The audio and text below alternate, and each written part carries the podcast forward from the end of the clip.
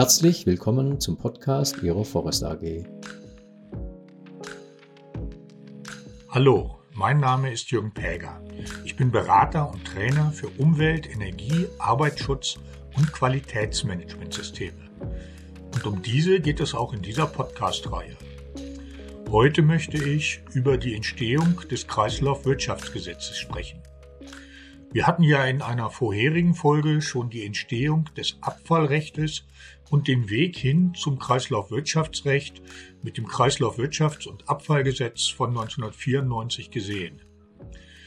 Im Jahr 2008 hat jetzt eine EU-Abfallrahmenrichtlinie eine Neufassung dieses Gesetzes erfordert. Die EU wollte mit dieser Abfallrahmenrichtlinie das Ressourcenmanagement und die Ressourceneffizienz in Europa verbessern. Also einen sorgfältigeren Umgang mit Rohstoffen und Materialien in Gang setzen. Ja, Ergebnis war dann in Deutschland das 2012 erlassene Kreislaufwirtschaftsgesetz.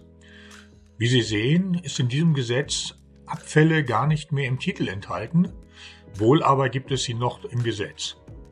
Das Gesetz definierte eine neue Hierarchie, eine fünfstufige Abfallhierarchie, die da heißt, Vermeidung steht an oberster Stelle, dann kommt die Vorbereitung zur Wiederverwendung, zum Beispiel eine Generalüberholung von Geräten. An dritter Stelle folgt das Recycling, erst danach kommt die sonstige, vor allem die energetische Verwertung und an fünfter und letzter Stelle erst steht die Abfallbeseitigung. Ja, die Idee war grundsätzlich eine gute. Das Ziel wurde nicht erreicht, denn in ganz Europa stieg auch nach 2012 das Nettoabfallaufkommen weiter.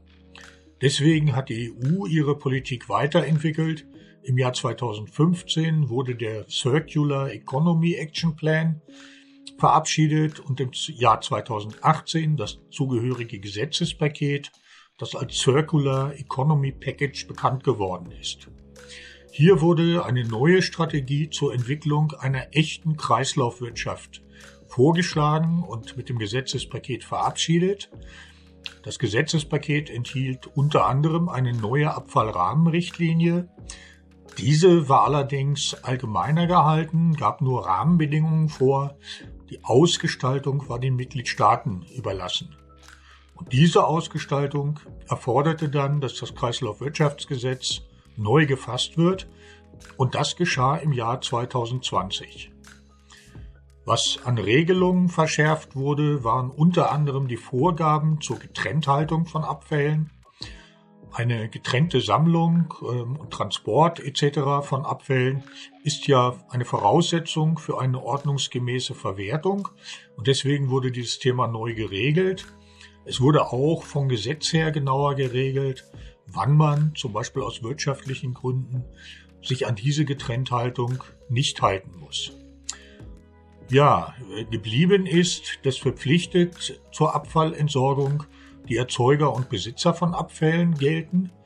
Ausnahmen gab es äh, zum Beispiel für private Haushalte, die ihre Abfälle ja dem öffentlich-rechtlichen Entsorgungsträger, vor Ort immer bekannt als Müllabfuhr, entlassen können.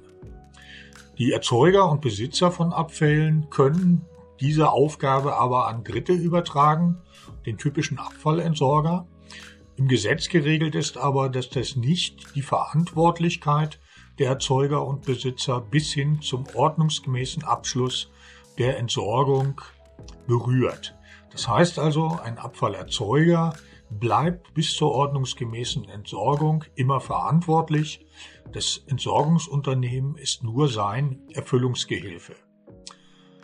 Ja, und äh, der grundsätzlichen Idee der Circular Economy, also der Kreislaufwirtschaft folgend, wurden auch die Paragraphen 23 bis 25, die das Thema Produktverantwortung regeln, detaillierter gefasst als in der Vorgängerfassung des Gesetzes. So wurden die Hersteller jetzt grundsätzlich verpflichtet, Produkte zu entwickeln und herzustellen, die recycelte Materialien enthalten, technisch langlebig und reparierbar sind. Außerdem mussten sie am Lebensende zur Wiederverwendung oder zum Recycling geeignet sein. Aber auch das war nach wie vor einigermaßen zahnlos. Damit es rechtlich einforderbar war, mussten Verordnungen geschaffen werden. Im Gesetz wurden lediglich die Verordnungsermächtigungen ausgeweitet. Eine erste Verordnung in diesem Sinne gibt es bereits. Das ist die Einweg-Kunststoffverbotsverordnung, mit der zum Beispiel einmal Besteck, einmal Teller oder einmal Trinkhalme verboten worden sind. Ja, so viel zum aktuellen zentralen Gesetz des Kreislaufwirtschaftsrechts, dem Kreislaufwirtschaftsgesetz. Ich hoffe, dieser Podcast hat Ihnen gefallen und wir hören uns bald mal wieder.